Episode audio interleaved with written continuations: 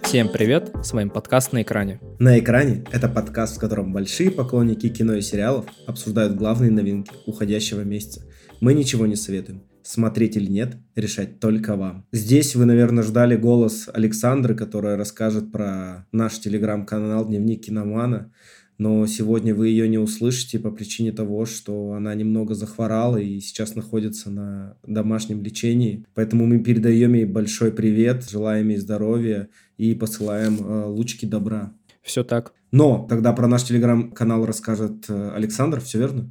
Э, ребята, все Илья правильно говорит, у нас есть телеграм-канал, он называется «Дневник киномана». Это канал, в котором мы выкладываем свежие выпуски подкаста и анонсы предстоящих эпизодов, рецензии на фильмы и сериалы, фотосессии с нашими любимыми актерами и актрисами, а также все то, за что мы так сильно любим мир кинематографа. И раз сегодня Александра не присутствует с нами на записи подкаста, подкаст будет максимально мужским, э, брутальным, без хихонек, хахонек, без, э, без причитания о том, кто как постарел.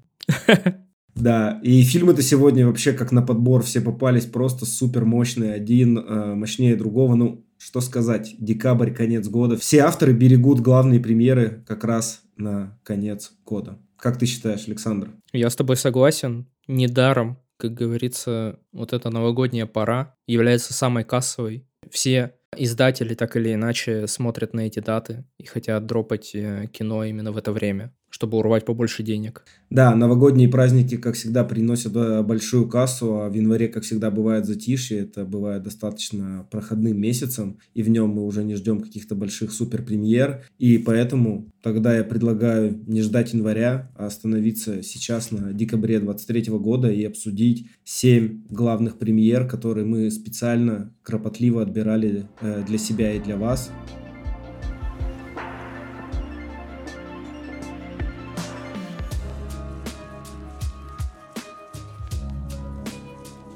И предлагаю сразу начать э, с первого кандидата. Супер просто. Мощь, машина, человек-глыба, обладатель профиля на Letterbox э, Мартин Скорсезе и его новая картина «Убийцы цветочной луны», э, которая 5 декабря вышла в онлайн-прокат. Саня, хочешь сказать до описания какое-то свое первое впечатление от фильма? Да, разъеб. А, то есть у нас вот такой, да, выпуск. Я надеюсь, это не мат, и не, не придется это запикивать. Ну и как всегда, э, вначале расскажу кратко о сюжете. Я все стараюсь с каждым выпуском добиться максимальной лаконичности в описании картин. К этому иду, отрабатываю это умение, поэтому давайте пробовать. Фильм рассказывает о расследовании ФБР в 20-х годах 20 века в округе Осейдж э, в США. Э, открытые в этих местах месторождения нефти обогатили местных индейцев из племени Осейджей, но позже эти люди начали погибать от рук неизвестных убийц. В центре сюжета находится Эрнест Берхард, вернувшийся с войны в округ, где всем заправляет его дядя Уильям Хейл, и который предлагает Эрнесту присмотреться к местным девушкам, обладающим несусветными богатствами, а особенно к Молли Кайл. С этих событий начинается все действие картины, и после этого сюжет только сильнее э, раскручивается. Этого, я думаю, ведь хватит, чтобы всех заинтриговать. А если я еще особенно скажу, что Эрнеста Берхарта сыграл Леонардо Ди Каприо, а Уильяма Хейла сыграл э, Роберт Де Ниро. Я думаю, этого достаточно, чтобы завлечь. А, тогда вначале еще скажу, наверное, в дополнение ко всему, что уже рассказал, что картина основана на научно-популярной книге Дэвида Гранта «Убийцы цветочной луны. Нефть, деньги и кровь». И у каждого из героев были э, реальные прототипы. Вообще изначально фильм должен был э, основываться на расследовании, как раз которое вело ФБР, и Леонардо Ди Каприо должен был сыграть одного из его сотрудников. Но после того, как эта идея была озвучена, Мартин Скорсезе от нее решил отказаться, э, чтобы у нас не получилась очередная история о белом спасителе, и решил сосредоточиться на истории Эрнеста и его дяди э, Уильяма. Что, по-моему, не очень хорошо. Я бы отнес этот момент к минусам фильма, потому что нам э, рассказывают про то, как ужасно два этих человека поступают с этими племенем. И как вообще в целом американцы устраивают геноцид населения. Я, конечно, понимаю, чего хотел добиться Скорсезе. Видимо, отвращения и какой-то эмпатии у зрителя. Но мне бы, наверное, хотелось посмотреть больше историю про э, вершение правосудия, про какую-то детективную историю. Да, интересно, потому что мне наоборот показалось, что история, рассказанная с точки зрения э, героя Ди Каприо, э, намного мне лично интереснее, чем история, рассказанная со стороны, допустим, героя бы Джесси Племонса, который как раз сыграл одного из агентов ФБР, которых назначили на это дело. Потому что в Ди Каприо скрыт одновременно и герой, и антигерой, потому что хотелось ему и как-то сопереживать, и в то же время он вызывал неимоверное отвращение своим поведением. Это история, вот знаешь, такого маленького глупого человека, который сам себя порой пытается убедить в том, что он делает хорошие вещи, выполняя в этот момент какие-то абсолютно дикие противоправные действия. Поручение. Или поручение даже, да. Например, вот эта история с уколами, которую он делал своей жене э, Молли, которую играет э, Лили Глэдстоун, и которая вообще в этом фильме э, олицетворяет как будто бы всех Осейджис, и на ее примере показывается судьба, которую эти индейцы проживали как раз в то время, когда погибали от рук неизвестных. Кстати, ее игра просто невероятная, мне кажется, на фоне даже Ди Каприо и Де Ниро она выглядит намного монументальнее в своей вот этой вот какой-то, знаешь, тишине, то есть она говорит достаточно редко, достаточно мало, то есть она больше отыгрывает какой-то своей мимикой, как вот она сидит, а, особенно на первой встрече с героем Ди Каприо, когда они у нее в доме, и начинается гроза, и она так смешно, и ты просто все считываешь на ее лице, ты все понимаешь буквально, что она как бы хочет сказать в данный момент. Так вот, про Ди Каприо, да, э, как раз трагедию вот этого э, человека жалкого намного было интереснее смотреть, потому что правосудие, мы в любом случае его увидели, оно восторжествовало, как бы мы узнали, что в дальнейшем произойдет, и все в итоге получили по заслугам. Но если бы это было расследование, мне кажется, это был бы один из тех фильмов, которые мы уже видели.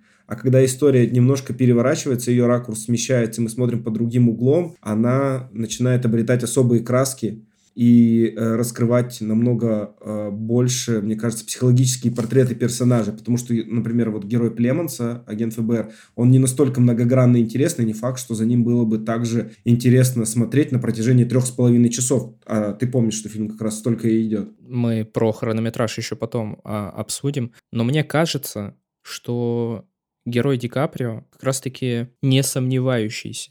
С моей точки зрения, и то, что я видел и считывал с экрана, мне не показалось, что герой Ди Каприо был против того, что он это делал. То есть, мне кажется, он это все понимал, даже подсознательно, даже если там не напрямую. Он э, видел, что у сестры ее муж тоже ее чем-то колол, как ты помнишь в самом начале, что она тоже хворала. И здесь абсолютно та же самая ситуация. Она пыталась жена его, добиться от Ди Каприо осознания, чтобы он сам дошел до того, что он не прав и что он вредит ей тем самым. Но герой Ди Каприо до последнего был на стороне как раз э, героя Де Ниро, и только когда его прижали, когда уже просто некуда бежать и деваться, только тогда он принял решение, что он ну, выбрал сторону хорошего человека. А, так интересно, что как бы мы вроде смотрели один фильм, у нас такие достаточно разные мнения складываются, потому что мне казалось абсолютно точно, что герой Ди Каприо влюбился в Молли. Это было сто процентов, что он ее любит э, действительно э, всей величиной своего сердца, всеми своими возможностями. И только по той причине он и не причинял какой-то прямой вред, а наносил, так скажем, косвенный. Он же даже эти уколы, когда делал, он пытался даже сам себя уверить, если не свято верил в то, что они принесут ей пользу. И только когда она у него уже на допросе после суда спросила, типа, а что ты мне колол? И он же не смог ей ответить, и она встала и вышла. То есть, потому что он как бы себе боялся в первую очередь признаться, что он своему любимому, близкому человеку делал плохо. Он в первую очередь себе боялся признаться, а не ей, потому что она-то уже как бы давно все поняла, когда ее э, врачи в итоге в больнице привели в порядок. Ну вот, и я не понимаю, как можно сопереживать такому человеку. А вот именно ему как раз и невозможно сопереживать. Просто знаешь, какие-то моменты, когда ты смотришь на него, и вот он так ее любит, он страдает, когда умерла их дочь, он э, действительно, как он к ней относится, с каким-то трепетом, совсем, а потом ты понимаешь, что он вот это все делает, ты думаешь, ну и тварь, это вообще ужас, к тебе вообще нельзя нормально относиться, ты идешь на поводу у своего дяди, который откровенный злодей. Кстати, мне герой э, Роберта Де Ниро чем-то напоминал героя Дэниэль Де Льюиса из фильма «Нефть», что он настолько же тоже сильно завязан на, на деньгах, и что он пойдет на все ради своей прибыли, особенно в то время, когда вот только начинала появляться э, нефть и месторождение, и что не поступится ничем так же, как Дэниел Плейвью, герой, э, главный герой фильма э, «Нефть».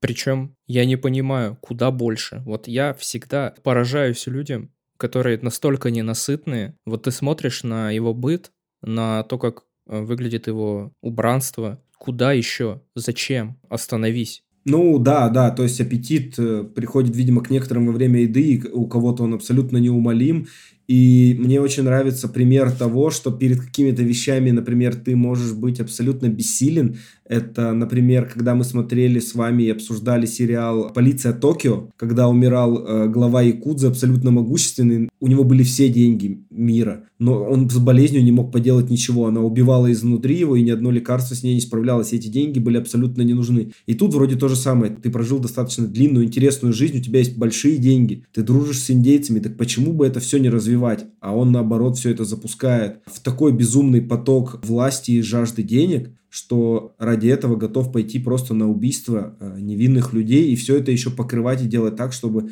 он вообще был не при делах и чуть ли не святой был среди них. Да, он прямо прямым текстом это и говорил, что я там им школу построил, чтобы они без меня делали. Э, мне кажется, Скорсезе в последние годы, получив большие достаточно бюджеты от стриминговых платформ, то есть, э, когда он снимал «Ирландца», это был Netflix, здесь это Apple TV+, он набирает как будто там одну из своих лучших форм с этими большими э, полотнами, я бы это так сказал, за которыми наблюдать одно удовольствие. И вот ты говорил большой достаточной продолжительности фильма, как мне показалось, это было одно удовольствие смотреть его, потому что мне не показалось, что там есть хотя бы одна лишняя минута, что каждый э, момент он использовал для определенного э, сюжетного поворота в дальнейшем. И вот эта длина как будто бы была создана для того, чтобы нас в эту историю настолько сильно э, вовлечь, чтобы мы понимали свои чувства как будто каждому персонажу в этой истории. Э, я, у меня была, точнее, возможность сходить на этот фильм в кино. Я перед фильмом несколько раз сходил в туалет, чтобы у меня даже желания не было во время сеанса выйти, прерваться и как-то оторваться. И все три с половиной часа я просидел, не вставая с кресла и был под э, диким впечатлением вплоть до вот этой концовки безумной с, с радиопостановкой, где вот эти странные какие-то звуки появляются, появляется сам Скорсезе, появляется Джек Уайт из White Stripes, и я такой, как интересно это все, не просто титрами обыграно, а потом и вообще само э, племя индейцев Сейджи появляется со своими танцами, как бы закрывает весь этот фильм. Я такой, вау, круто, конечно, неожиданно. Да, у меня абсолютно аналогичная ситуация. На одном дыхании прошли все эти три с половиной. И я еще потом за собой замечал, вот у нас есть в списке некоторые картины, которые длились два часа, и для меня они были абсолютно невыносимыми. Я хотел их уже промотать на половине, грубо говоря, и такой, когда это уже закончится. То же самое у меня было с, ну, аналогично, в смысле, как со Скорсезе, у меня было с Опенгеймером, и мне кажется, это все-таки мастерство режиссеров и построение сюжета, повествования. То, как Мартин Скорсезе умело сочетает все эти элементы своего фильма, будь то детективная история, трагичная социальная критика и все остальное, то, как он показывает жадность, расизм, насилие, все это очень, короче, интересно и завораживающе за этим наблюдать. Да, согласен с тобой на 100%. И наблюдать еще было за этим вдвойне приятней из-за операторской работы. Оператором, кстати, выступил э, Родриго Приета, который в этом же году успел поработать на фильме «Барби» Греты Гервик. До этого снимал вместе со Скорсезе «Ирландца» и «Молчание», а также «Волка с Уолл-стрит». И вот его операторская работа э, как будто бы была вторым соучастником вместе со сценарием, которая тебя настолько сильно вовлекала в историю, что от нее было не оторваться. Как это все снято, цветовая палитра, э, невероятные планы, э, природа очень красивая. Ну и как он снимает Лили Глэдстоун, просто невероятно, как бы, что она ничего не говорит, камера просто э, грамотно сфокусирована на ее лице, и ты все понимаешь, что ее героиня сейчас у себя в голове держит. Не могу себя отметить операторскую работу, и, видимо, это и есть та магия кино, то не к чему придраться. Настолько это все органично вплетено. В общем, как мне кажется, фильм не оставит равнодушным никого, кто интересуется историей, политикой, обществом и человеческой психологией. Фильм заставляет задуматься о том, а, какие цены мы платим за свои желания, какие последствия несут наши поступки и какие уроки мы можем извлечь из прошлого. Фильм э, подтверждает, что Мартин Скорсезе один из величайших режиссеров нашего времени, а его творчество — это поистине настоящее искусство. Ну, тут, Александр, как говорится, не добавить, не убавить. Да, мы бы могли, опять же, э, много говорить про это кино, но хочется оставить э, нашим слушателям место для их собственных размышлений. Конечно.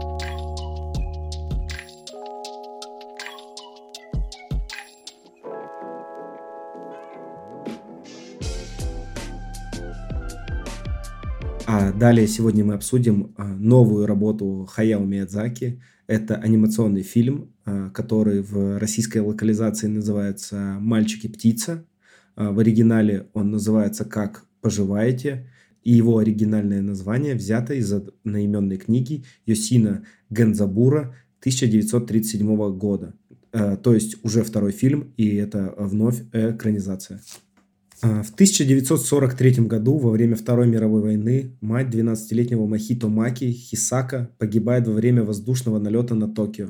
Отец Махита, владелец завода по производству авиационных боеприпасов, женится на Нацука, младшей сестре своей покойной жены, и они эвакуируются в ее поместье в сельской местности, где живут вместе с несколькими пожилыми горничными. А на новом месте а, Махита встречает загадочную серую цаплю, которая часто донимает его. И в один из дней Цапля приводит его к таинственной башне в лесу неподалеку от дома и утверждает, что его мать жива, и просит войти в башню, чтобы ее спасти. С этого начинаются все события э, нового мультфильма великого Хаяо Миядзаки. Мне нравится говорить э, «великий Хаяо Миядзаки», мне кажется, по-другому его вообще никак назвать нельзя. Да. Что я могу сказать про этот анимационный фильм? Это первая э, полнометражная работа Метра, э, спустя 10 лет. И, насколько я знаю, он завещал эту историю своему внуку, точнее, внукам. Эту мысль я нес как раз-таки в кинотеатр. И когда ты идешь с этим осознанием, фильм становится намного интереснее, потому что ты начинаешь э, считывать вот эти смыслы, которые он заложил, которые он хочет передать будущему поколению. Про то, что новое поколение не обязательно должно заниматься тем же самым, что и э, его предшественники, что, ну, как мне показалось, вот этот вот мужчина, который сидит в башне и который э, создает вселенные, это как раз-таки и есть Миядзаки, а вот этот мальчик Махито, это как раз-таки его внук, который в итоге и отказывается от того, чтобы заниматься всем этим. Так Миядзаки, мне кажется, напрямую говорит, что вы не обязаны заниматься тем же самым, что чем занимаются там условно ваши родители. Мне кажется, без этого бы контекста мультфильм мне понравился бы меньше. Я согласен с тобой, что без контекста его тяжелее было бы воспринять, потому что я ходил в кинотеатр со своим другом, который вообще ничего э, не знал о нем, кроме того, что это вот э, новая работа Хаяо Миядзаки. И у него после сеанса было очень много вопросов про вот этого старца в башне, э, про все события, все происходящее. И я вот ему рассказал мысль, которую Миядзаки закладывал. Он такой, о, а теперь вот мне стало в целом-то все понятно.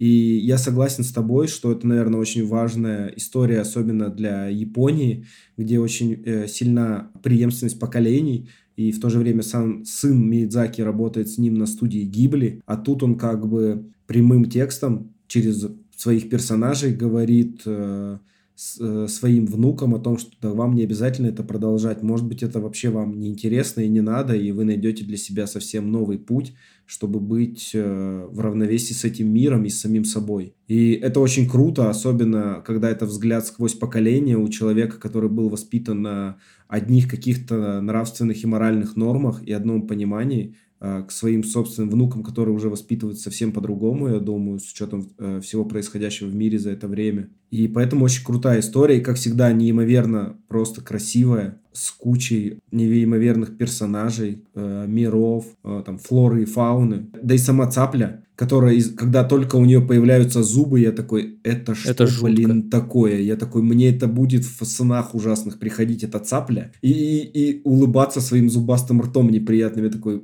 Цапли, твари, конечно, неприятные. Кстати, да, э, на, английс... на английском языке фильм называется не «Как поживать», а называется э, «The Boy and the Heron», и Херон переводится как «Цапля». Не знаю, почему э, в российской локализации решили цаплю поменять на птицу, хотя вроде бы и так все понятно, мне кажется, из названия. По поводу анимации хотел бы сказать, что она, как всегда, у Миядзаки выполнена в традиционном стиле, то есть который сочетает а, реалистичность и фантазию. Каждый кадр фильма выполнен а, как произведение искусства, которое можно рассматривать бесконечно. Когда я только в кинотеатре сел за просмотром этого мультика. У нас проектор, видимо, еще разогревался. У нас э, перед сеансом не было никакой рекламы. И как раз вот первые кадры — это пожары Токио. И там было очень темно, и я не понимал, это так задумано или это у меня какая-то проблема. Но в итоге потом, видимо, проектор раскочегарился и стало вообще здорово. А, да, вот ты сказал про анимацию. Тут бы, наверное, стоило рассказать, э, что фильм снимался достаточно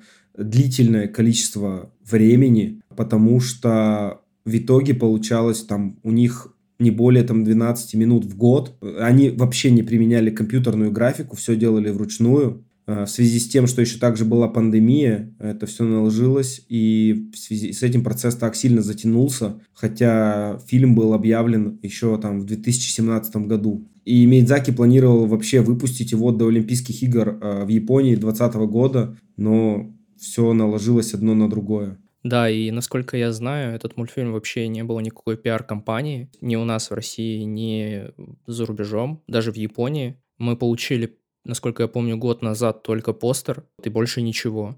И даже этого хватило для того, чтобы этот мультфильм просто собрал какую-то бешеную кассу. И это очень здорово, и это показывает, насколько вообще культ Миядзаки велик в пределах Японии и за ее пределами. Да, я согласен с тобой на 100%, э, и эта история действительно имеет место быть. Продюсер студии Гибли э, Тасио Судзуки э, говорил об этом в интервью, и он сказал, что Миядзаки сразу сказал, что не нужно ничего кроме постера, и вообще Миядзаки сказал, что ему постер понравился. И он говорит, это уже было от метра одобрение, и как бы, значит, больше ничего не надо. И да, ты прав, культ настолько велик, что всем хватило одного постера и названия, чтобы люди просто толпой пошли в кино. Никакой информации мы не знали, ни сюжет, ни трейлер, ничего не знали. Вот мы знали, что новый фильм, его сделал Миядзаки, и этого нам вполне было достаточно.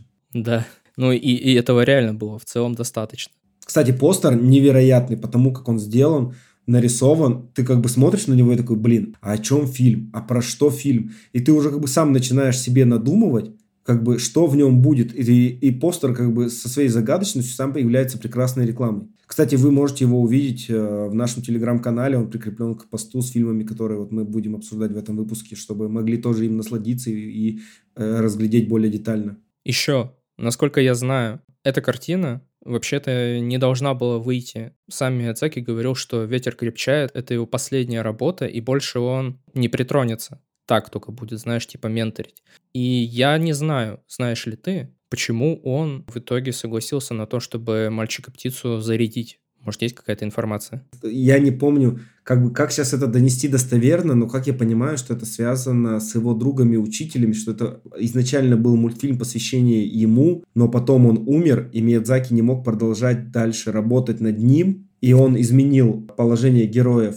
внутри картины и посвятил его в итоге своим внукам, потому что не мог продолжать не думать о своем близком друге и партнере, коллеге, когда создавал этот фильм, в итоге переключился и сделал э, его для своих внуков. Но он каждый раз говорит о том, что это мой последний мультфильм. И вот опять же, после выхода э, «Мальчика и птицы» я опять же уже читал интервью, где говорят, что Миядзаки взялся уже за новый мультфильм, и вот-вот, там, через пару лет ждите новый мультфильм. Я такой, этот старик, он хитрый, ему нельзя верить на слово, он нас обманывает каждый раз. Мы каждый раз ведемся, но, опять же, будем честны, он это все делает не ради какой-то прибыли, чтобы мы там пошли э, в мультиплексы и потратили кучу денег на просмотры, на сеансы и все остальное. А действительно, он, видимо, находит какие-то в себе внутренние силы, которые э, известны одному ему, и э, желание вернуться к работе. Это, видимо, настолько идеальное сплетение человека и призвания, что даже в таком возрасте он продолжает творить, выпускать э, новые шедевры, которые будут нести его славу через века. Если рассуждать в разрезе финальной работы, допустим, если бы это была финальная работа, то, по моему скромному мнению, это не лучшая работа Миядзаки за все время. Она, по моему мнению, может сравниться, знаешь, с ранним Миядзаки, который просто создает какие-то миры, наполняет их персонажами, интересными ситуациями, но как некое высказывание, которое он хочет донести зрителям, «Ветер крепчает» был э, абсолютным опус магнумом, а «Мальчик и птица» — это ну, что-то такое, я бы сказал, среднее в его фильмографии. Но у него такая фильмография, что там любой позавидует, и у него там, по-моему, вообще нет плохих работ. И «Мальчик и птица» не исключение. Александр, а мне кажется, ты бы мог э, спокойно работать в редакции портала Кинопоиск, потому что после выхода «Мальчика и птицы» они составили э, рейтинг э, мультфильмов Хаяо Миядзаки от худшего к лучшему. И первое мнение так же, как и у тебя, в его э, фильмографии занимает «Ветер крепчает». Как коротко заглавил э, это кинопоиск, самый взрослый фильм Хаяо Миядзаки. Ну вот видишь. Как думаешь, кто на втором месте? «Унесенные призраками»? Александр, ты действительно мог бы работать в кинопоиске, да, на втором месте «Унесенные призраками». Ну, давай тогда и последняя попытка. Кто на третьем месте? «Ходячий замок» или «Тотора». Вот опять ты очень-очень прав. На третьем месте «Тотора». Е-бой.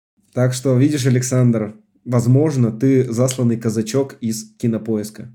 Просто нам об этом не говоришь. Так это я под псевдонимом там написал, ну. В заключение, наверное, да. А, «Мальчик и птица» — это потрясающий фильм, который демонстрирует мастерство и талант Хаяо Миядзаки. Это фильм, который заставляет смеяться и плакать, думать и чувствовать, мечтать и жить. Это фильм, который можно смотреть снова и снова, и каждый раз находить в нем что-то новое и ценное.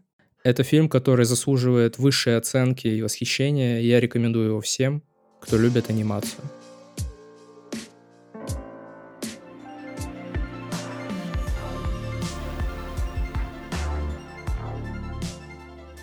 В декабре 1970 года Пол Ханем, э, строгий профессор классической литературы в Академии Бартона, которую он когда-то посещал по стипендии, э, в наказание остается учителем на каникулы, который должен следить за оставшимися студентами. Но единственным студентом, который остается с ним на Рождество, является Ангус. Студент неимоверно умный, но в то же время с достаточно сложным характером, чья мать внезапно отменила их поездку на новый медовый месяц. А, а также с ними остается э, шеф-повар столовой э, Мэри Лэмп, которая скорбит о потере своего сына, выпускника Бартона, погибшего во время войны во Вьетнаме. Главную роль здесь играет, я думаю, Пол Джамати, э, достаточно популярный известный актер, который уже во второй раз работает вместе с Александром Пейном. До этого у них была совместная работа в э, фильме «На обочине». Вместе с ним э, актерский ансамбль составляет Доминик Сесса, это его первая актерская большая работа и Давайн Джой Рэндальф, которая как раз играет шеф-повара. Э, и, как говорят уже многие критики и авторы про кино, что она получит свою не только номинацию, но, скорее всего, и статуэтку Оскаровскую в марте 2024 года. Я уже рассказывал об этом фильме достаточно подробно во время записи нашего специального выпуска с личными итогами года, но немного повторюсь.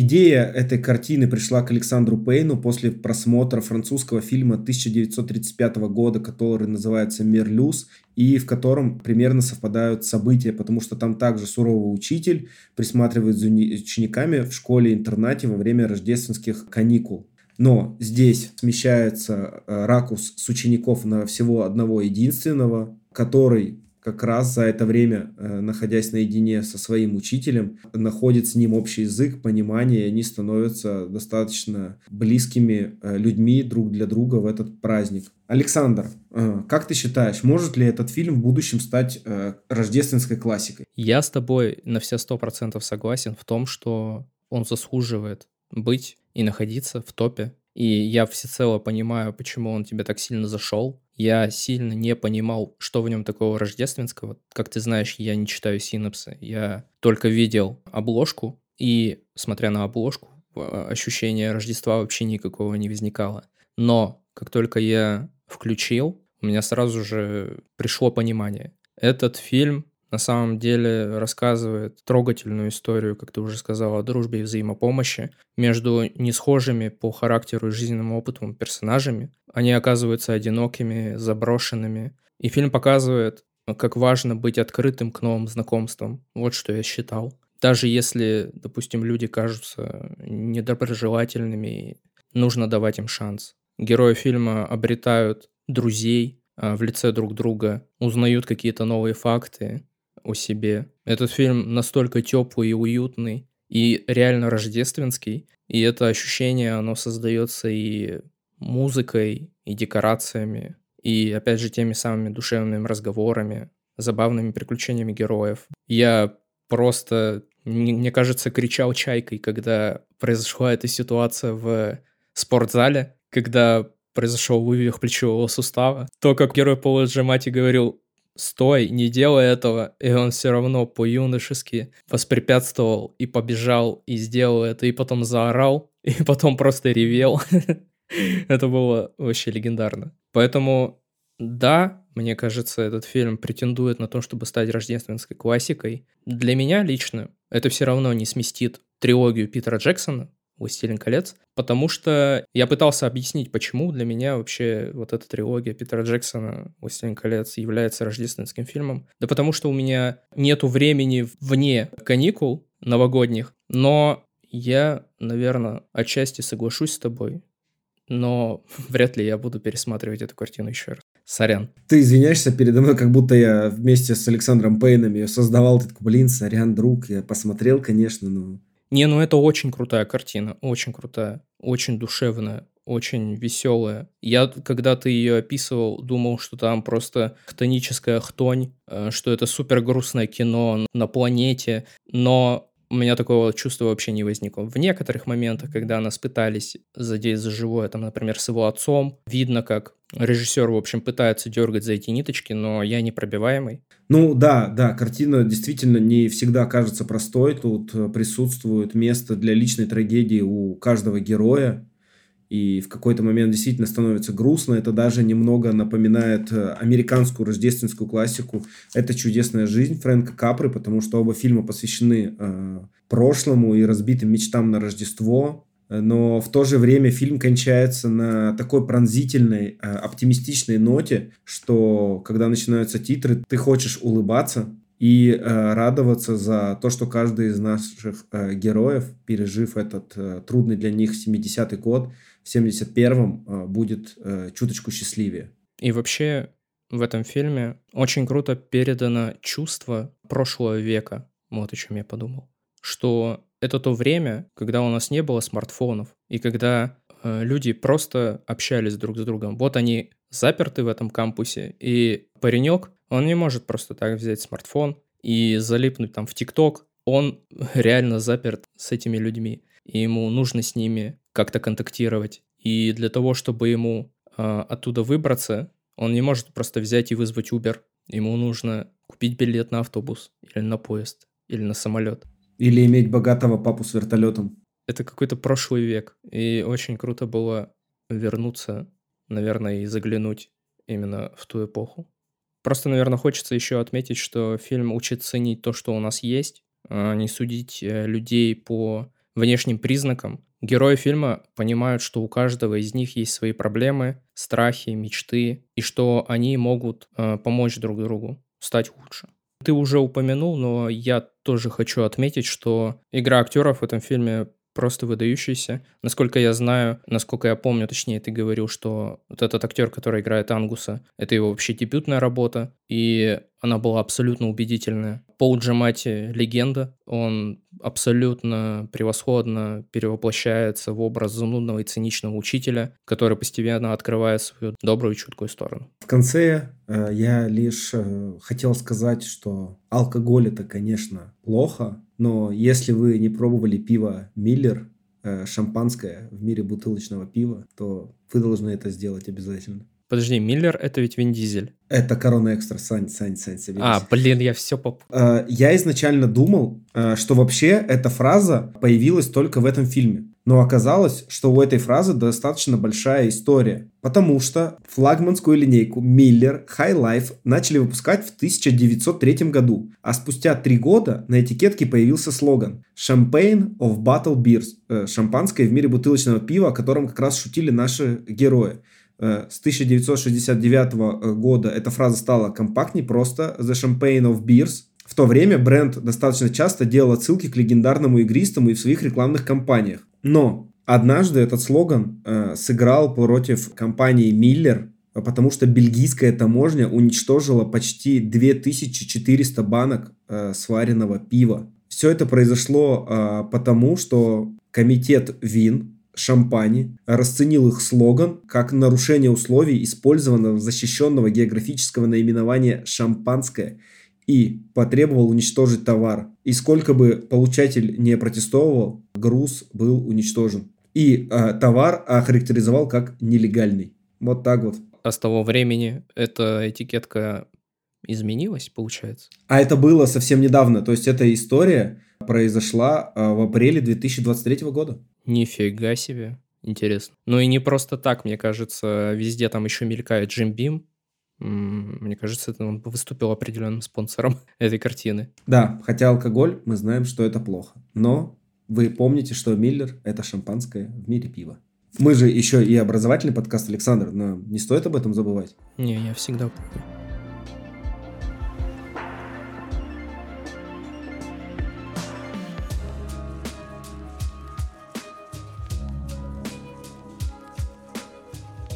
Сегодня э, в середине нашего списка э, разместились э, «Голодные игры», баллада о змеях и певчих птицах. Это приквел оригинальной франшизы, главную роль в которой сыграла Дженнифер Лоуренс. В новом же фильме главные роли играют Том Блайт, он играет молодого Кориолана Сноу, и Рэйчел Зеглер, которая играет Люси Грей Берт. Фильм рассказывает о юном Кориолане Сноу, который живет в апартаментах вместе со своей кузиной и бабушкой. И в день жатвы десятых юбилейных голодных игр ему выпадает возможность стать ментором одного из участников игр. И он, во что бы то ни стало, хочет вернуть былую славу своему роду, и для этого ему нужно получить премию Плинта, которая даст ему деньги, власть, а самое главное уважение. Но для получения премии Плинта ему необходимо, чтобы девушка, ментором которой он является, победила в голодных играх. Этой самой девушкой является как раз э, Люси, э, которую сыграла Рэйчел Зеглер. Да. Александр, вот ты как-то уже тяжело вздохнул с самого начала. Мы только вот о сюжете поговорили. Расскажи, чем обусловлен твой тяжелый вздох? Да блин, мне вообще не понравилось это кино. Во-первых, как мне кажется, фильм не раскрывает полностью мотивы и психологию некоторых второстепенных персонажей, например, как персонажи Динклэджа, которые имеют на самом-то деле важную роль там в судьбе героя, но как будто им не хватило хронометража. Фильм, он не страдает от э, растягивания сюжета, но страдает от его сжатия. Авторы там пытаются уместить в один фильм три разных жанра, там драму, боевик, мелодраму, но не уделяют достаточного времени, внимания каждому из них. И в результате получается каша, в которой просто теряется логика и смысл. Причем 157 минут, вот я, когда мы обсуждали «Убийца цветочной луны», я сказал, что 3,5 часа вообще на одном дыхании. В этом случае мне уже спустя час хотелось его вырубить. Это просто ужас какой-то. Ну, вот видишь, тебе повезло отчасти, потому что ты смотрел его дома. А я же ходил на этот фильм э, в кинотеатр э, вместе с женой, которая тоже является поклонницей франшизы «Голодные игры». И у меня не сложилось ощущение, что фильм прямо настолько затянут, как ты говоришь. То есть, да, в какой-то момент сложилось ощущение, что, возможно, э, что-то можно было и на монтаже э, вырезать. Не могу сейчас прям точно сказать, что именно, но ощущение такое было. Но в противовес ТВ у меня осталось достаточно положительное впечатление о картине. Мне понравилась эта история становления Кориолана Сноу, то, как он жаждет власти и идет к ней э, всеми возможными э, способами, и то, как он э, завоевывает доверие доктора Валумни Гал, который играет Виола Дэвис, что в итоге приведет его к власти и, и нахождению в Капитолии. Том Блайт в этой роли мне показался вообще максимально точным попаданием. Эти его голубые глаза и светлые волосы могут заставить кого угодно сделать то, что он хочет. И, конечно же, влюбить в себя героиню Рэйчел Зеглер. И вот то, как он э, морально разлагается в течение всего фильма, хотя изначально мы ему сопереживаем, и он нам кажется достаточно положительным персонажем, особенно то, как он э, начинает помогать э, главной героине с момента того, как ее вывозят из ее дистрикта. Но в итоге-то мы понимаем, что все это делается только ради власти и собственного величия. И все те, кто от его рук в итоге падут, это лишь, э, э, так скажем, доминошки на его пути к трону, о котором он мечтает. В этом плане это круто. Но знаешь, что больше смущает? Опять же, я читал статьи на разных порталах о том, что этот фильм, ну, он так же, как и э, все остальные фильмы в серии, снят а, на романах Сьюзен Коллинз, она его выпустила в 2020 году. И, как говорят, выпустила она его лишь для того, чтобы на известной франшизе заработать еще денег. То есть изначально как бы он не был э, в общей линейке, а появился намного-намного позже, после выхода оригинальных фильмов, которые принесли огромную кассу и славу Дженнифер Лоуренс. И вот это скорее немного смущает, потому что, ну, это как бы работа ради наживы получается. Но мы живем, опять же, в такое капиталистическое время, даже э, главные герои «Убить цветочной луны» этим э, не чурались в 20-х годах, чего уж говорить о 21 веке. Но в общем и целом, если эта картина не будет э, иметь за собой десятки продолжений, спин э, ремейков и всего остального, это э, отличный фильм для просмотра и, так скажем, для расширения вселенной. Но в рамках только вот единоразовых приключений. Вот опять же, вернемся к хронометражу. Ты и, возможно, слушатели меня неправильно поняли. Я не говорю, что фильм затянут. Я имел в виду, что этому фильму не хватило глубины. Этому фильму не хватило, наоборот, хронометража. То есть, когда ты пытаешься э, впихнуть невпихуемое в такой маленький хронометраж, у тебя получается каша из повествования. А вот если бы там было хронометража больше, то и персонажи, возможно, раскрылись бы лучше, и смотреть было бы интереснее. Потому что это ведь приквел, то есть приквел э, создания голодных игр. И мне, если честно, вот этого не хватило. И у этого фильма, в отличие от предыдущих частей, рейтинг R, а у предыдущих картин был PG-13. То есть тут по факту должно было быть больше насилия, но насилия здесь не так, чтобы много. Он не является жестоким, хотя вещи там должны происходить жестокие. Голодные игры называется. Мне хочется, чтобы он был другим. Он, мне хочется, чтобы он был длиннее, мне хочется, чтобы он был насыщеннее, мне хочется, чтобы персонажи раскрыли лучше, мне хочется, чтобы он был жестче и чуть более сумасшедшим. Этот фильм, он беззубый. То есть, как ты правильно сказал, э, наживо ради наживы, вот э, в этот фильм как будто не пытались вложить какую-то изюминку. Он абсолютно пустой. Для меня остался ярким только образ Кориолана Сноу. Да.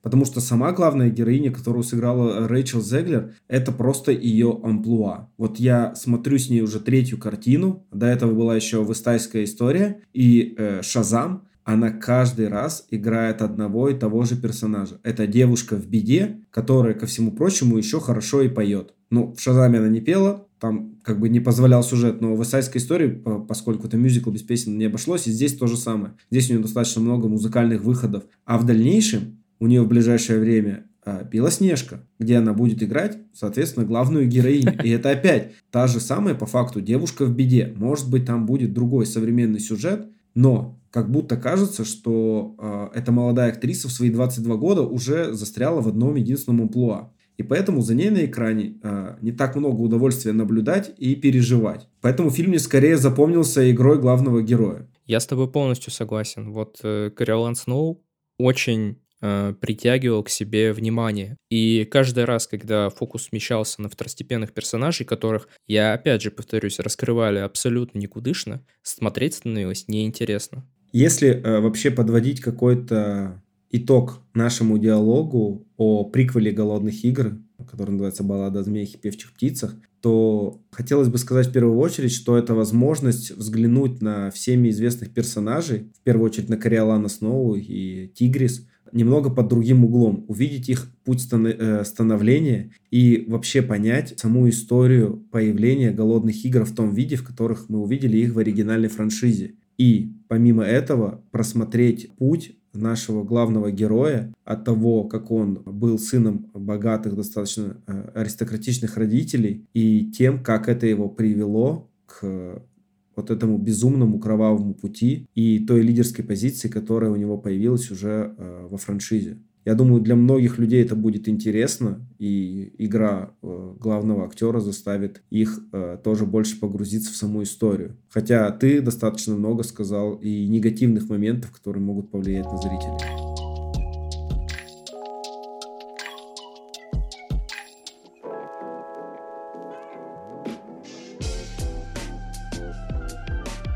И далее сегодня в нашем э, списке идет новая картина Майкла Мана, тоже не безызвестного режиссера, легендарного режиссера, автора фильма «Схватка».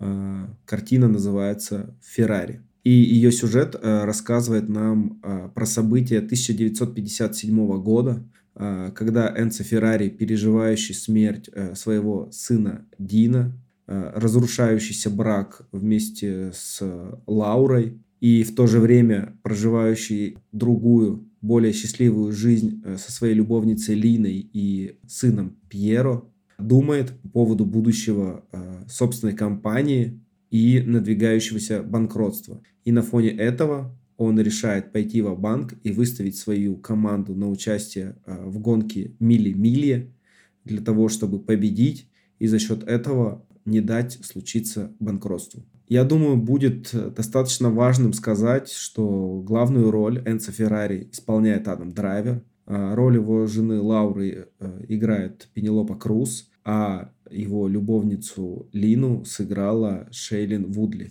Помимо этого еще есть э, Сара Гадон в роли голливудской актрисы Линды Кристиан, Патрик Демси в роли гонщика Пьера Таруфи и Джека Коннелл э, в роли э, гонщика Питера Коллинза. Мне кажется, это достаточно мощный каст, Александр. Как считаешь? Я с тобой полностью согласен. Каст сумасшедший. И этот каст, он напомнил мне такую же, наверное, биографическую картину «Дом Гуччи». Там тоже был какой-то сумасшедший каст, там тоже был Адам Драйвер, но фильм это не спасло. Я с тобой согласен на 100%, и твое замечание, как сегодня, уже не в первый раз попадает в абсолютно мнение критиков и кинематографической прессы, но ты мне скажи, э, мы «Дом Гуччи», кстати, ведь тоже с вами смотрели, обсуждали. Этот фильм э, оставил более положительные впечатления у тебя или нет? Этот ты имеешь в виду «Дом Гуччи»? Нет, Феррари. Феррари у меня оставил абсолютное уныние и скуку после просмотра.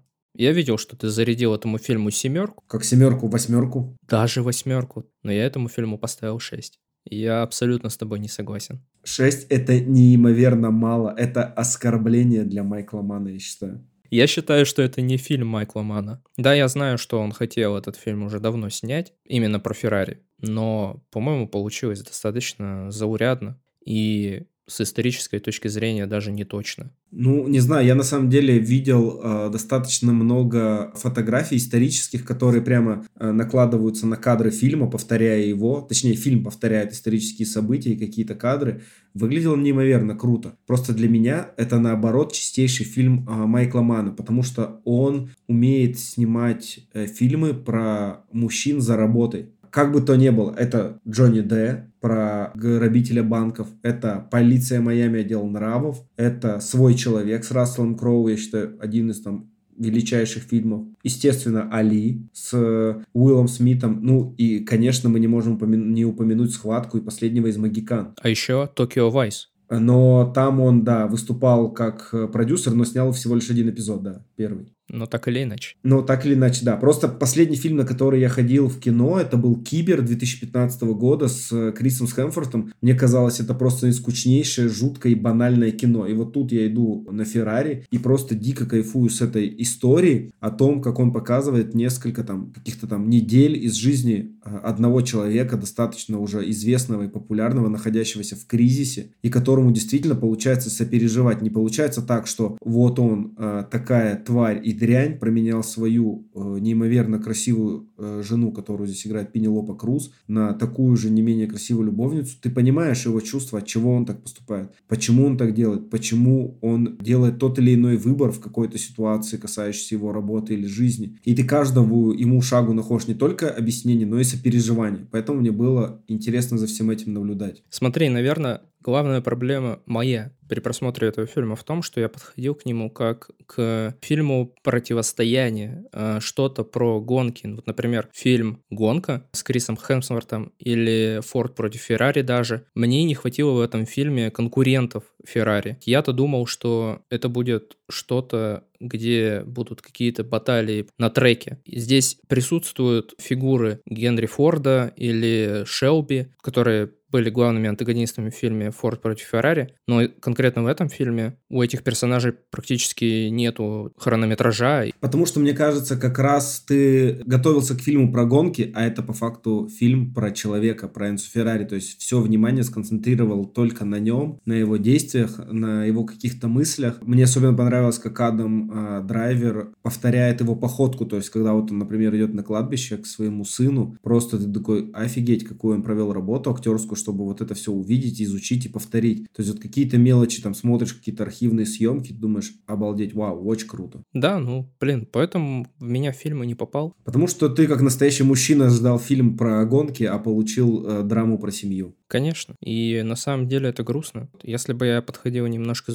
под другим углом, возможно, я бы получил больше удовольствия. А так я был просто обманут своими ожиданиями. Я думал, там будет какая-то адреналиновая баталия на треке, как Энцо Феррари лично меняет шины. Потом появляется молния Маквин. Да-да. Они гонятся, ты не знаешь, кто круче. Тут же Крис Хемсворт из гонки, тут же э, Кристиан Бейл из Форда против Феррари. Ты такой, ну, вот это ни хрена себе. И потом в конце, естественно, Вин Дизель. Вин Дизель, да, появляется. Поэтому, да, мне не хватило адреналина в этом фильме. Я полностью с тобой согласен, наверное, в том плане, что Адам Драйвер очень хороший актер, и с ролью Энца Феррари он справился все сто процентов. Я, кстати, видел после э, фильма, кто-то выложил из знакомых друзей в социальных сетях опрос, э, типа, неприменимо ни к чему. Ответьте, Адам Драйвер хороший актер или нет? Я такой, что за странный опрос? Адам Драйвер прям мастер перевоплощений, и тут у него получилось очень круто. Я не знаю, опять же, я вот в самом начале упомянул историческое несоответствие. Я вычитал, что Энцо Феррари участвовал в гонке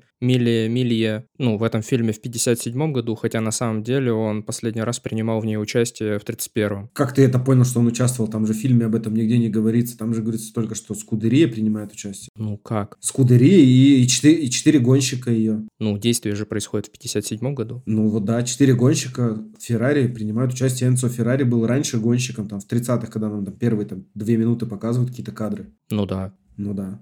А, так так и было в фильме. Да. Сань, соберись. Ты что-то все уже под конец выпуска такой. Короче, я уже объяснил свою позицию. И я вам доказывать ничего не собираюсь тут. Распинаться перед вами. Ну а что я докажу? Я, опять же, сказал, Адам Драйвер справился со своей ролью отлично. Мне не хватило конкурентов. Э, я не ожидал, что это будет э, драма про Энцо Феррари. Я думал, это будет что-то около. Этого не произошло. Мне было скучно. Фильм мне показался затянутым. Точка. Наверное, и просто пожелание, да, для людей, которые еще не посмотрели, вы поняли теперь, про что это кино. И, включая его, вы будете ожидать, ну, не то, что я ожидал. Вот и все.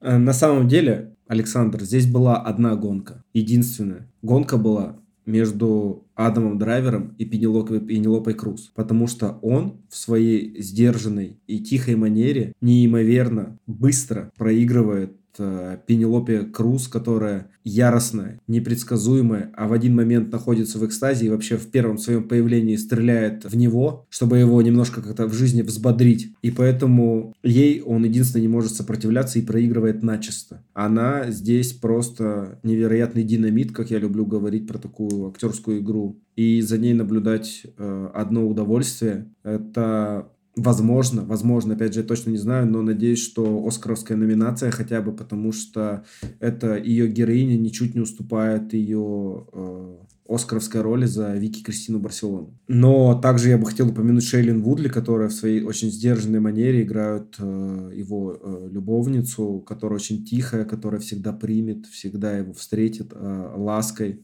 и которая заботится лишь о том, чтобы он дал э, свою фамилию сыну по факту это как бы единственное то, о чем она сильно переживает, за какие-то финансовые или э, материальные блага она не борется в его жизни. Вообще, тут я, наверное, возьму и займу место Александра и поговорю про то, кто как повзрослел. Вот я думаю, что Пенелопа Круз, э, Шейлин Вудли и Сара Гадон э, с годами стали только красивее. Просто неимоверно. Это три неимоверно красивых женщины, за которыми было наблюдать одно удовольствие. А я очень люблю, когда, по моему очень скромному мнению, у фильма красивый состав, а здесь он просто бриллиантовый, я бы сказал. Потому э, какие актрисы в нем снялись. Кто за что как бы любит кино. Вот и все. Да. Или я за каст э, красивых людей, я все-таки за немножко другие истории. Нет, история в меня тоже попала, как бы драматическая, но каст это вообще абсолютная любовь.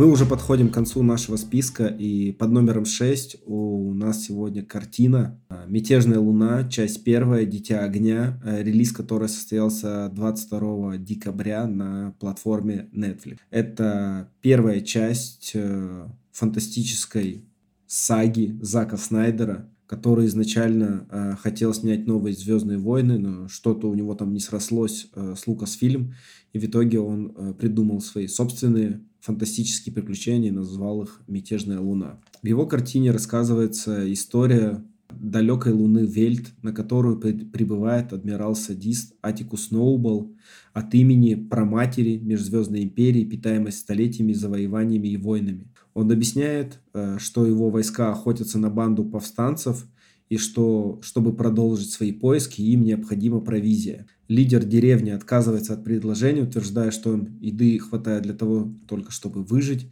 но один из членов общины говорит, что еды может хватить для всех. В итоге Атикус убивает лидера, а жителю, который проявил инициативу, говорит о том, что они должны собрать за 10 недель урожай, и предоставить ему, когда он вернется. Для э, наблюдения за сбором урожая он оставляет небольшую горстку солдат, которые сразу же после э, отъезда генерала собираются изнасиловать девушку, но ее спасает Кора, убивая всех солдат. Оказывается, что Кора, бывший наемный убийца про матери, работавшая на империю, а теперь скрывающаяся от нее на этой планете. И она вместе со своим другом-возлюбленным отправляется на поиски защитников для того, чтобы, когда адмирал вернется, отстоять свою деревню, не дать всем жителям погибнуть.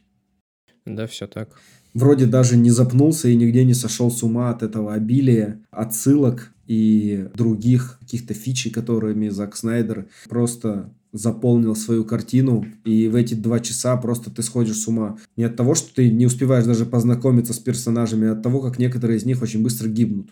Да, как в «Игре престолов» буквально. Да, ты вот говорил, что «Голодным играм» э, не хватило времени, чтобы раскрыть всех персонажей. А мне кажется, Зак Снайдер даже не закладывал это время для того, чтобы их раскрывать. Он такой, ну, покажем, потом убьем. Погнали. Да, вот выход Дженны Мэлоун, которую он снимал не в одном своем фильме, в образе паучихи, которую там раскромсали за две минуты, вообще какое-то безумие, просто адское. Ее же можно было отрисовать. Зачем вы такую приятную актрису привлекали на это? Вообще просто какое-то безумие. Слушай, а как тебе открывающая сцена вообще фильма? Портал в виде вагины, в которую проникает фаллический символ в виде корабля космического. Ну, Зак Снайдер же мастер вот этих аллюзий на христианство и на сексуальность. Это уже давно у него идет, мне кажется, еще со времен трехсот спартанцев и запрещенного приема, когда он это все там очень умело скрывал. Вообще, на самом деле, я очень люблю Зака Снайдера. Я его обожаю с самого детства. Это человек, изменивший мое восприятие кино очень сильно. Я очень люблю «Рассвет мертвецов», его ремейк Джорджа Ромеро, э, написанный специально для него Джеймсом Ганом. Я обожаю «300 спартанцев». Это культ моего, моей юности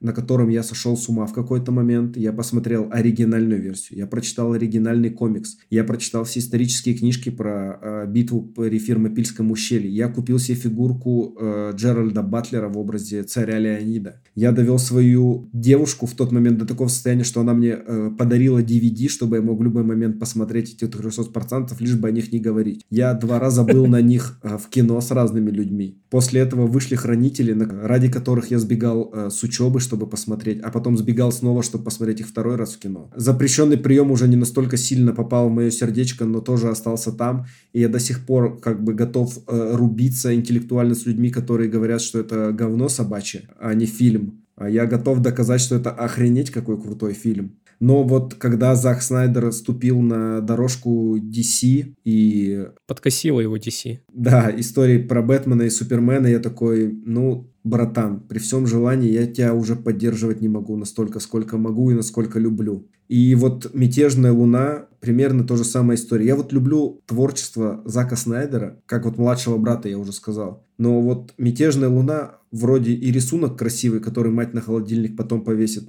но с другой стороны нарисован говном. Ну, блин, это настолько все как бы отовсюду на, натырено.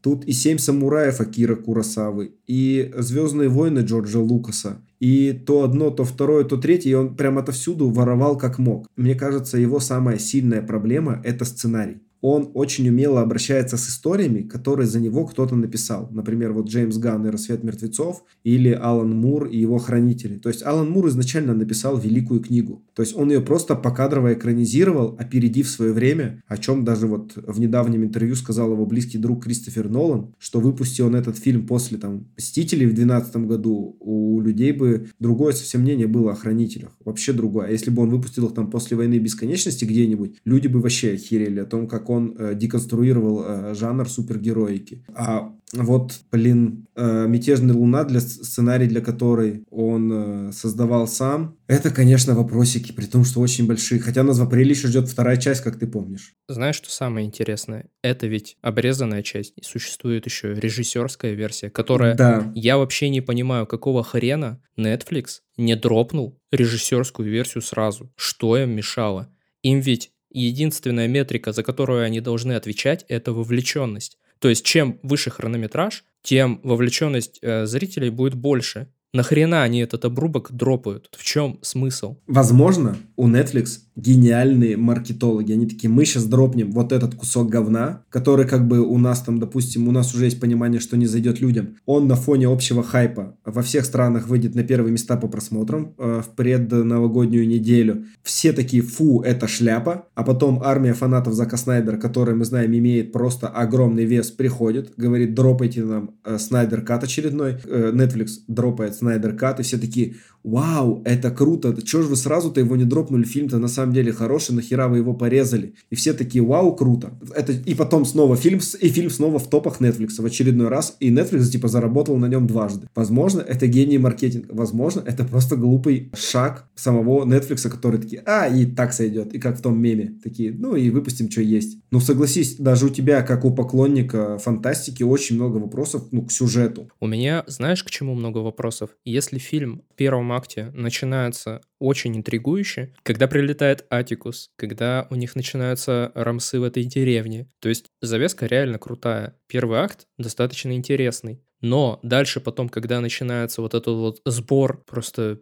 непонятных персонажей, у которых вообще непонятно, что за душой, вот там начинается самый главный провал. Там не хватает хронометража. Финал тоже интересный. Завязка на вторую часть прикольная, но вот в середине это абсолютный провал, насколько это было рвано. У меня вообще даже закралась мысль в один момент, что это какой-то должен был быть сериал, возможно, но точно не какая-то полнометражная история, потому что, ну вот представь, тебе показывают одночасовую серию про вот эту паучиху как раз. То есть историю про то, как они приходят к этой женщине, которая владеет двумя там световыми мечами. Которую зовут Немезида. И тебе про, про нее рассказывают целый там часовой эпизод. Ну, можно раскрыть э, сильно интереснее. А так получается, что мы там за 5-10 минут буквально. Быстренько хоп-хоп-хоп-хоп, все. И уже мы оказываемся на какой-то непонятной планете с какими-то мостами, начинается замес, персонажи совершают какие-то нелогические действия,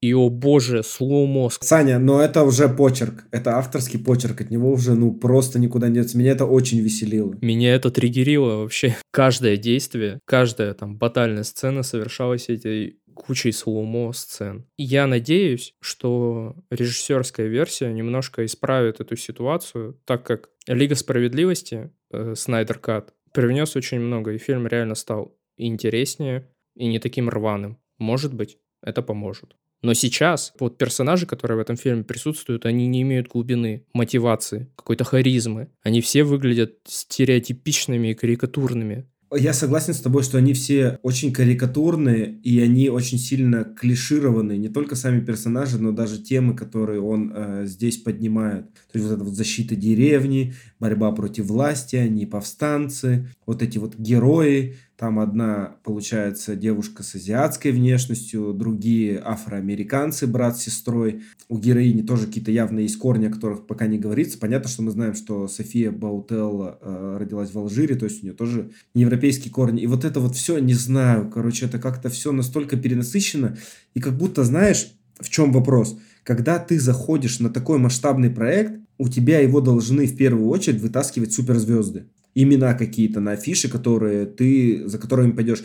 Либо как э, перед седьмой частью была Дейзи Ридли, которая играла Рэя, который вообще никто на тот момент ничего не знал. А здесь складывается ощущение, будто весь актерский состав это какие-то э, запасные части из других фильмов. Джимон Хонсу, который всегда только на вторых ролях. Эд Скрейн, который постоянно играет каких-то ублюдков то э, в Дэдпуле, то в Перевозчике в четвертом фильме Роберта Родригеса про Алиту Боевого Ангела. Он постоянно играет каких-то там вот где-то на втором плане каких-то странных чуваков. Плюс Мишель Хьюсман, который у Эда Скрейна забрал э, роль в «Игре престолов» и был правой рукой Дайнерис, короче, тоже. Рэй Фишер, который сюда перетек из Лиги Справедливости, вот самый неизвестный актер Лиги Справедливости, переходит сюда. Ну и плюс София Баутелла. Давайте будем честны, у нее э, уже есть определенный список ролей, но во всех этих ролях она была хороша постольку, поскольку она не была главной героиней этих фильмов. Ни Кингсмана, ни Стартрека, ни Мумии, я не знаю, ни Кабинета даже редкости Гильермо Дель Торо. За счет того, что она была всегда второстепенным персонажем, за ней было интересно интересно наблюдать, и она э, не выделялась, скажем так, посредственной актерской игрой. А здесь ей приходится на себе тащить этот огромный двухчасовой фильм, и ты понимаешь, что как э, актриса она, ну, достаточно средняя, очень будем честны, да, возможно, даже ниже среднего. И ее всего очарования не хватает, чтобы эту историю вытянуть. У меня просто большая надежда на то, что вот я помню, когда выходила трилогия Питера Джексона, и первый фильм тоже обрывался на таком, знаешь, клиффхенгере, где, ну, типа, непонятно, это что такое вообще сейчас было. И я помню, что у фанатов первоисточника тоже были вопросики, почему это вот так вот недосказано, я не знаю. И ведь мы же театральную режиссерскую версию «Властелина колец» тоже не сразу получили. Э, сейчас вот смотреть тот обрубок, который выходил в 2000 году, 2001, ну, это странно достаточно. Кажется, что э, с режиссерской версией, тем, когда выйдет все запланированные части этой саги, может быть, в совокупности это будет интересное зрелище. Но пока это сырое говно вообще, но с визуальной точки зрения тут вообще не придраться. Очень красиво выглядит. Все, все как всегда, у него в первую очередь все должно быть красиво. Вот это вот, когда Кора э, стоит на поле, смотрит на небо, вот это все красиво, невероятно, просто огромные планеты, бескончаемое небо, и ты такой, вот Зак Снайдер, конечно, могет. В общем, я думаю, что нужно дождаться не только Снайдер Ката, но и дождаться апреля, когда выйдет э, вторая часть, которая называется «Дарующая шрамы». И после этого уже окончательно э, обсудить то, что мы увидим в итоге.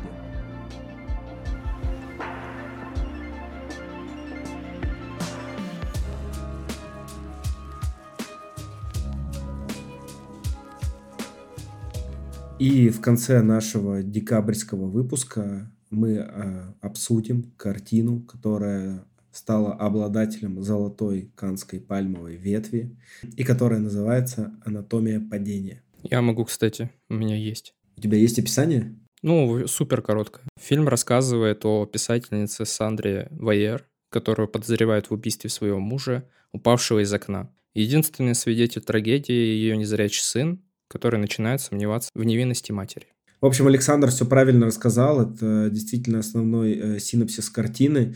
И все остальное время после произошедших в начале событий мы будем э, свидетелями судебного процесса, э, в рамках которых будет рассматриваться смерть мужа главной героини, а она будет являться главной подозреваемой, и мы вместе с присяжными будем стараться разобраться в этой истории, понять, действительно ли она убила своего мужа или нет. Вот такое интересное у нас сегодня окончание э, списка. Такая интересная история. Э, скажи, пожалуйста, какие у тебя впечатления оставила эта картина? Положительные. Положительные. Да. Интересно. Интересно, что вот картина с таким заходом у тебя оставляет положительные впечатления. Я люблю, когда фильм оставляет некую недосказанность. Вообще фильм, конечно, поражает своей глубиной и сложностью. Он затрагивает э, тему семейных отношениях, но не так, как мне не нравится, а так, как мне нравится. Фильм не дает однозначных ответов, как я уже сказал, на вопросы, которые поднимает. Он заставляет зрителя самостоятельно думать и анализировать происходящее. У меня просто этот фильм, э, я бы не сказал, что оставил прям положительное какое-то впечатление. Он мне однозначно понравился, сто процентов, поэтому он э, попал в мой э, список лучших фильмов, которые я видел в уходящем году. Но во время просмотра он у меня оставил довольно тяжелое ощущение внутри, потому что картина непростая. Это не просто судебное дело, это, скажем так, разбор ящика с грязным бельем одной конкретной семьи. Потому что, как оказывается, что ее муж э, вел некоторые аудиозаписи их разговоров, которые предъявляются в суде как доказательства, чтобы понять, виновна она или нет. О которых она не знала. Да, о которых она не знала в свое время, потому что он собирался писать книгу. И когда ты их слышишь, у тебя, во-первых, не то, чтобы там появляются сомнения, но ты понимаешь, насколько каждая семья бывает по-своему несчастна. А, насколько много в каждой семье есть маленьких деталей, которые выводят супругов из себя от э, разговоров со второй половинкой, от того, как какая-то мелочь в прошлом превращается в огромный скандал в их настоящем, и все вот это грязное белье, которое на тебя просто э, как ушат э, выплескивают, и ты как бы с одной стороны не хочешь быть свидетелем всего этого, с другой стороны от этого никуда не деться, ну, потому что это сейчас уже стало достоянием общественности. И как сама эта главная героиня переживает, это тоже невероятно э, наблюдать. Всю игру вообще Сандры Хюллер. И вообще на самом деле Жустин э, Трие написала э, сценарий картины специально под нее, э, потому что они уже до этого сотрудничали вместе в 2019 году и она э, решила снова посотрудничать э, с Хюллер. И вот эта вот тяжесть всего происходящего в конце, она не оставляет ощущения легкости, э, знаешь, допустим, как э, другие картины, которые мы уже сегодня обсуждали, там, например, «Оставленные», которые в конце дарят тебе чувство светлой грусти. Эта же картина как бы на тебя э, жестко давит, и даже э, происходящее в конце трудно назвать хэппи-эндом. Для кого это хэппи-энд? Для главной героини? Ну, возможно. Для всех остальных? Ну, вряд ли. Как будет с этим дальше жить ее сын, мы тоже не узнаем. Это тоже остается для, для нас, для размышлений, как э, для зрителей.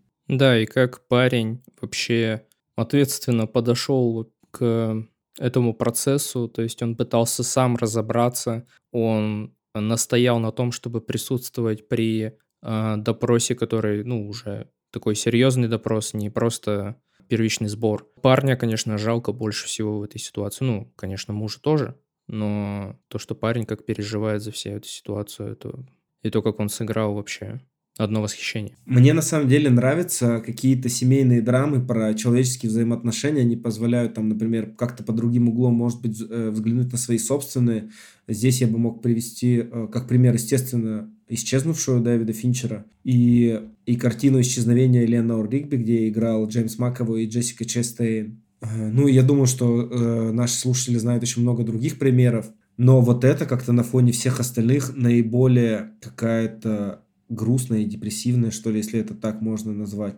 В этой картине столько боли и э, вот этих внутренних дрязг между партнерами, что порой ты как бы действительно хочешь выключить его и перестать быть наблюдателем этого процесса. Но этот фильм очень круто разбавляет тяжелые моменты там на допросе, которые возникают, моментами диалога, например, с э, адвокатом ее. Это не нон-стоп тебя удушающее, это волнообразное. Какое-то такое чувство я словил. То есть мне не было грустно на протяжении всего фильма, мне вот было интересно, грустно, интересно, грустно. Я считаю, что этот фильм — это такой э, хороший детектив, который там не расставляет все по полочкам в самом конце, но так или иначе вот сама структура как будто детективная. В общем, просто прошлые победители Кан, которых мы смотрели, они как будто бы не были настолько жизненными, они были что ли чуть более фантастическими, как э, когда мы их обсуждали. А вот этот... А напомни. Ну, в том году мы с вами обсуждали «Треугольник печали», достаточно фантастическую историю. И э, в 2021 году мы обсуждали фильм э, «Титан» э, Жюли Дюкюрно про женщину, которая была э, влюблена в машину,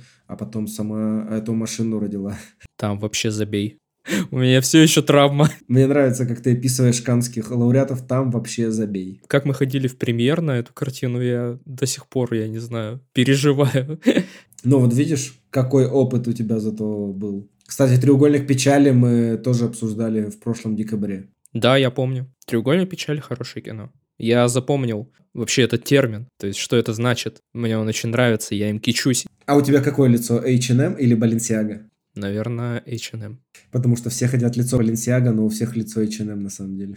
Ну а этот фильм не такой космический. Этот фильм... Более приземленный. Да, он более приземленный, он более реальным. Эта история вполне, я думаю, что могла произойти. И как бы я до сих пор не знаю, на чьей стороне. Считаю ли я ее виновной или нет. После всех историй, которые э, я услышал, всех доводов стороны обвинения. Да, тут э, как раз-таки на подумать. М-м, как будто все указывает на то, что она виновна как будто бы, но по факту она оказалась невиновной, и это доказать не смогли. А когда они смогли доказать твою вину, значит, ты невиновна. Помнишь, э, мы обсуждали «Любовь и смерть» Элизабет Олсен? Там была очень хорошая фраза. Не то, что ты невиновна, а то, что тебя не признали виновной. Да, да, да. Как будто бы с Сандрой то же самое. Она не невиновна, ее просто не признали виновной. Да, и то настроение, которое у нее было между слушаниями, то ее настроение после того, как ее признали невиновной, что она вообще как будто не переживала за то, что она лишилась мужа, и она переживала только лишь за то, что она теряет сына. Да, да. И мне кажется, что вот именно такое настроение и выдает в ней то, что она все-таки виновна и совершила этот ужасный поступок. А вообще, знаешь, этот фильм изменил мое отношение к песне PMP 50 Cent. Вообще, сто процентов. Это самое необычное использование песни PMP э, в кино. Ну, как там сказали, это инструментал. Это не оригинал. Ну, в любом случае, мы все прекрасно понимаем, что это за песня. И это очень-очень забавно. Когда она начала повторяться, у меня тоже нервный тик начался. Какого хрена? И как ее в самом начале мастерски, да, вставляли, что и нас тоже пытались ей выбесить. Да, да. Это круто. В общем, э, мы согласны с Канским кинофестивалем и его жюри и считаем, что Жюстин Трие не просто так получила свою золотую пальмовую ветвь, и а, ее история затронула а, нас и заставила достаточно долго дискутировать на эту тему.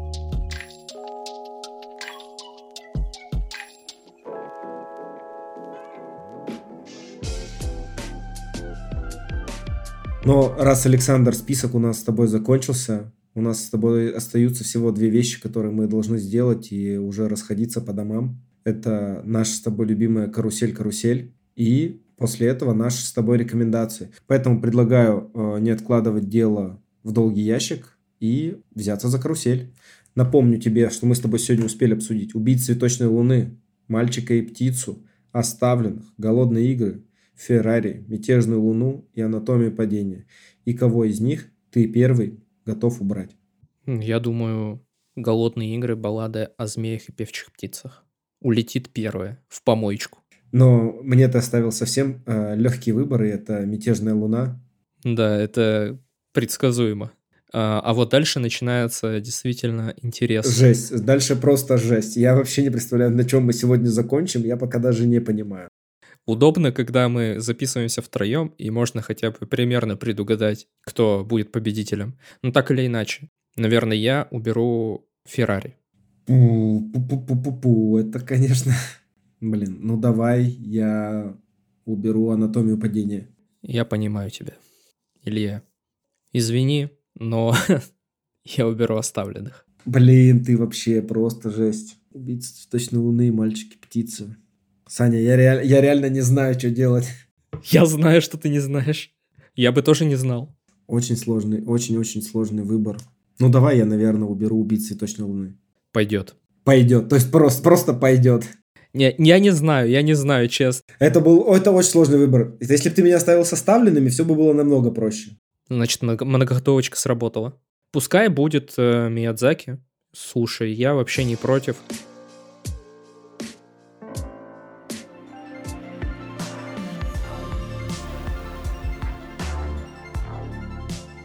И тогда мы по традиции переходим к нашим э, рекомендациям, но Александр э, сегодня решил приберечь свои силы на будущее, чтобы подготовить неимоверно крутую рекомендацию в следующем месяце.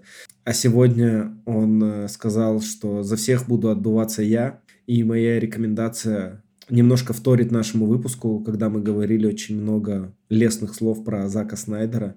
И я бы хотел посоветовать его дебютную режиссерскую работу. Это «Рассвет мертвецов», это ремейк э, картины Джорджа Ромера, э, вышедший в 2004 году, и сценарий э, для которой написал Джеймс Ган. И если коротко говорить о сюжете, то нам рассказывается про Америку, которая находится под воздействием нашествия миллионов мертвецов, и нам рассказывают про маленькую группу уцелевших людей, которые пытаются найти убежище и защиту в здании торгового центра и о том, как это все на них давит, и как они смогут всего этого выбраться и выжить, и сами не стать э, на фоне этого монстрами. Если смотреть с позиции времени, то у фильма очень крутой состав. Там, например, снимается Сара Поли, э, которая в последнее время чаще бывает по другую сторону камеры, и в прошлом году вообще получила Оскар за сценарий. Э, помимо этого здесь играет Тай Баррелл, который играл главную роль в сериале «Американская семейка», и Вин Креймс, которого мы знаем по франшизе «Миссия невыполнима». В общем, состав хороший. Не, не сказать, что там прямо много э, суперзвезд, но то, как это снято, то, как это сыграно и то, как это написано, это прекрасно. Это пример того, как нужно снимать качественные ремейки, и это пример а, образцового фильма ужасов про зомби. В общем, если вы это не видели, то я очень советую э, «Рассвет мертвецов», 2004 год. Если он вам понравится, то после этого можно и оригинал посмотреть. Я с тобой полностью солидарен. Картина вообще выдающаяся. Уважаемые? Уважаем, уважаем. Ну, э, это э, самое главное, если в конце подкаста какой-то из фильмов получил от Александра э, ачивку «Уважаемо». Хотя сегодня все фильмы, мне кажется, могли ее получить от Александра, возможно, э, разве что только не «Мятежная луна». Не «Мятежная луна», не «Феррари». И не «Голодные игры». Вообще четыре в итоге уважаемых фильма, плюс один бонусный, как совет от меня.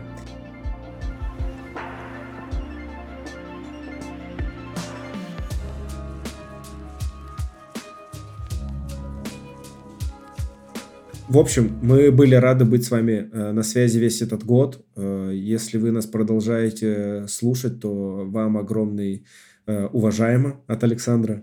Продолжайте это делать и в следующем году. И если еще не слышали наш специальный выпуск с личными итогами года, то он уже есть на всех площадках. Милости просим к нашему шалашу.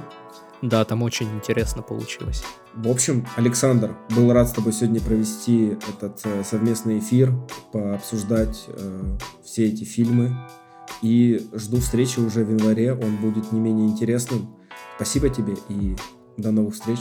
Да, спасибо, что дослушали до этого момента. Смотрите хорошие кино и сериалы. Всем пока.